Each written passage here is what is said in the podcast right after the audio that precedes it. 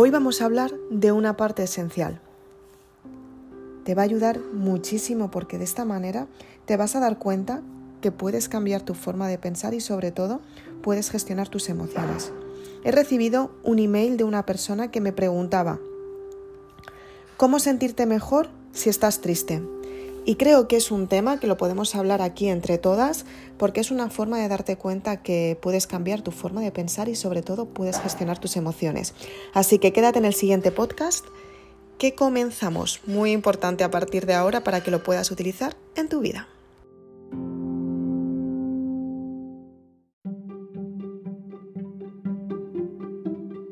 ¿Cuántas veces te ha pasado que te has sentido triste? ¿Cuántas veces te ha pasado que aunque sintiéndote triste, querías sentirte bien contigo misma y te diste cuenta que no podías? ¿Cuántas veces te ha pasado que sintiéndote triste no sabías qué hacer?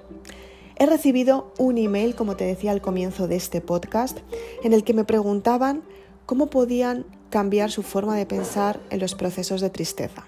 Es importante que seas consciente que tienes una emoción que es la tristeza, y esa emoción no se puede cambiar porque está, pero sí que se puede gestionar. Cuando estamos tristes estamos liberando una época de duelo. Cuando estamos tristes estamos liberando una emoción simplemente porque estamos asumiendo una responsabilidad, estamos asumiendo una experiencia que hemos vivido, estamos asumiendo una ruptura, estamos asumiendo circunstancias que nos han hecho daño. Es importante que sepas que cuando estás triste lo más importante es ser consciente de que estás triste, ser consciente de lo que necesitas en ese momento, reflexionar por qué estás triste y de dónde viene esa tristeza. Y lo más importante de todo, si necesitas llorar, llora. No pasa nada por llorar de vez en cuando es muy importante llorar. Las personas tienen mucho miedo a llorar, a llorar. Las personas tienen miedo a llorar por todo lo que han dicho de ellas. Si lloras, eres una blanda. Los chicos nunca lloran, por ejemplo, ¿no? En el caso de los chicos, ¿qué haces llorando siendo chica? Venga, venga, venga, que no pasa nada. ¿Cuántas veces cuando eras pequeña estabas llorando y te decían, "No llores si no es para tanto"? ¿O cuántas veces cuando eras pequeña te cogías una rabieta de esta súper grande con tus padres y tus padres te decían, si sigues llorando o si, sigues comportándote así, te voy a castigar. Entonces tú dejabas de llorar. ¿Qué era lo que sucedía aquí? Que te estaban reprimiendo una emoción. Cuando te reprimen una emoción, tú lo que haces es ahogar esas lágrimas, te las tragas y dices, wow, no puedo llorar porque no me dejan, wow, no puedo llorar porque realmente no me siento bien y no hago sentir bien a mis padres, no puedo llorar, no me dejan llorar. Y llorar está mal visto por la sociedad. Pero en realidad, el llanto te ayuda a liberar la emoción y las emociones se tienen que liberar. La alegría se libera con la risa. El miedo se libera enfrentándote a esas circunstancias. La sorpresa se libera o bien cuando te sorprenden estando contenta, o bien cuando no te sorprenden, o sea, cuando te sorprenden y no te gusta la sorpresa, quedándote un poco en shock y diciendo, wow, esto no me está gustando. El asco se libera rechazando eso que no te gusta. Y la tristeza se, se libera llorando. Entonces todas las emociones tienen un proceso en el que tenemos que entender que son necesarias porque son las que nos ayudan a sentirnos bien con nosotras mismas, son las que nos ayudan a liberarnos, son las que nos ayudan a soltar la carga emocional y es que es muy importante saber esto. Entonces, ¿qué es lo que tienes que hacer cuando te sientes triste?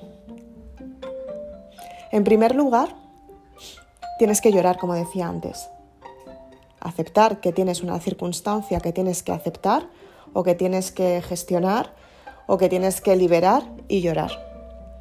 En segundo lugar, tienes que ver cómo puedes cambiar esa tristeza, por qué te la provoca y si es realmente importante, si viene de un enfado, si viene de la culpa, si viene de la envidia, si viene de un duelo.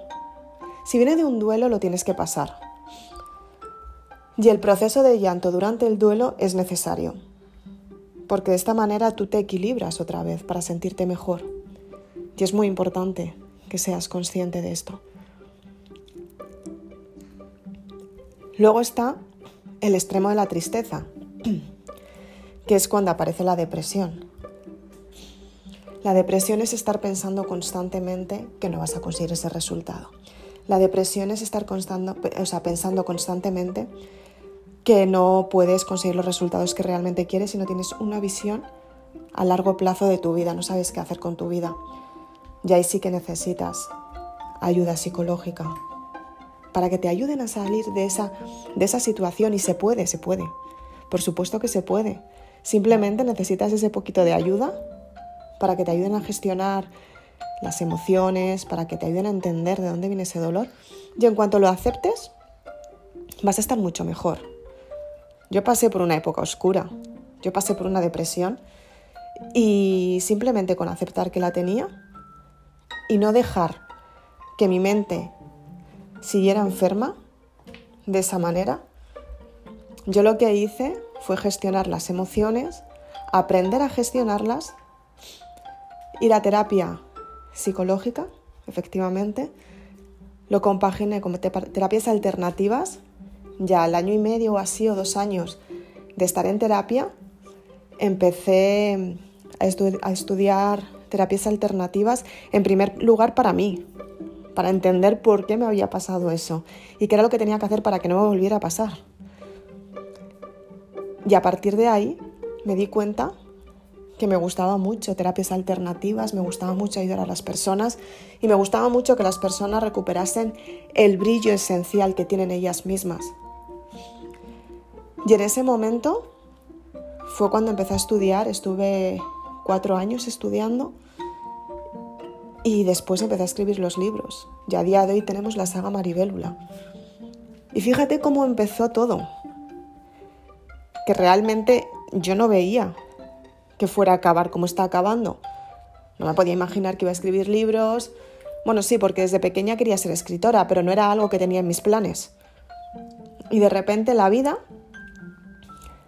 se alineó para que yo hiciera todo lo que estoy haciendo. O sea que muchas veces pasar por una época oscura es un aviso de un cambio y una transformación en tu vida.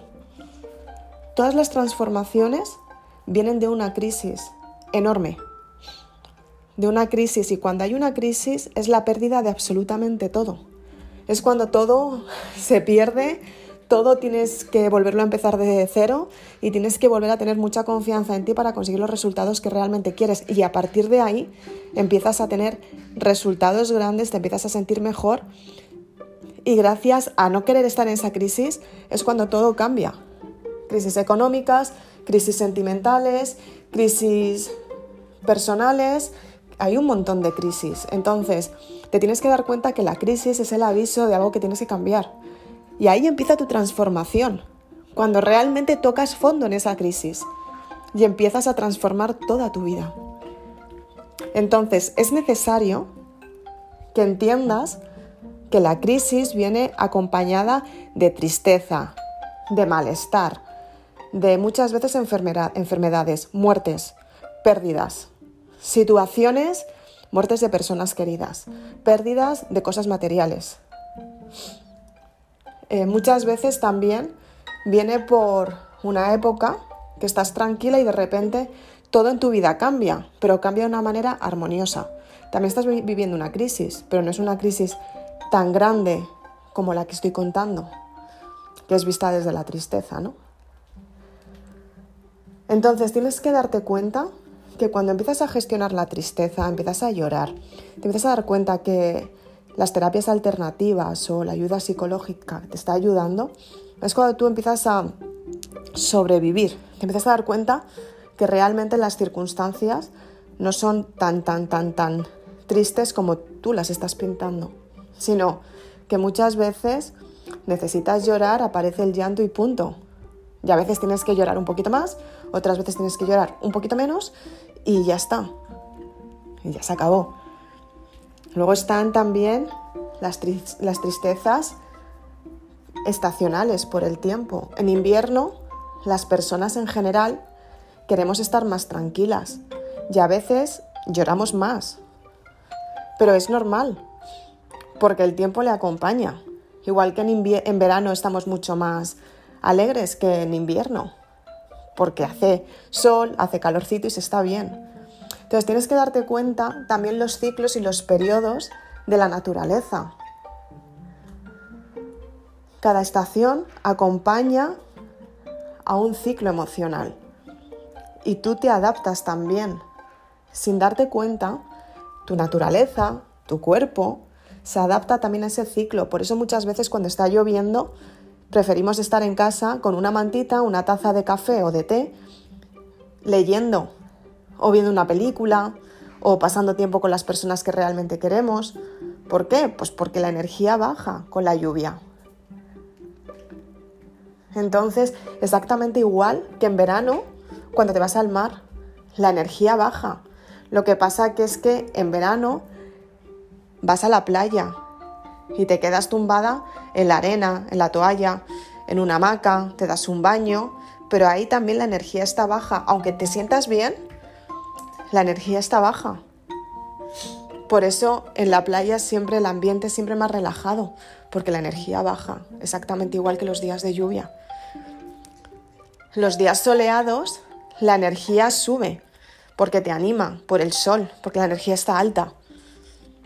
Los días de viento lo que hacen es que no te ayudan a gestionar, no sabes muy bien qué es lo que quieres, estás un poco perdida por el viento. Entonces, tienes que darte cuenta que las circunstancias que estás viviendo las puedes modificar y las tienes que aprender a gestionar cuando tú te empiezas a entender y te tienes que entender con las preguntas que te haces a ti misma. ¿Es realmente importante lo que está pasando? es una de ellas. ¿Merece la pena que esté como me siento o esté así? Es otra de ellas. ¿Puedo hacer algo para cambiarlo? ¿Y puedo hacer algo para sentirme yo mejor con esta situación? Porque a lo mejor tú no puedes cambiar la situación en sí, porque las, circunstancias ya no son lo que eran pero sí que te puedes sentir mejor con la, con la situación que estás viviendo. Y a partir de ahí, tu mente empieza a cambiar, inténtalo. Espero que te haya gustado este podcast y quiero avisarte y decirte que eres una persona grandiosa, valiosa y que puedes tener grandes resultados en tu vida. Por supuesto que puedes. Simplemente tienes que tener paciencia. Soy Isabel Aznar, autora de Maribelula. Espero que te haya gustado este podcast. Si quieres, puedes irme a las redes sociales si quieres más información de los libros, puedes ir a www.maribelula.com y ahí puedes comprar tu libro. Muchas gracias.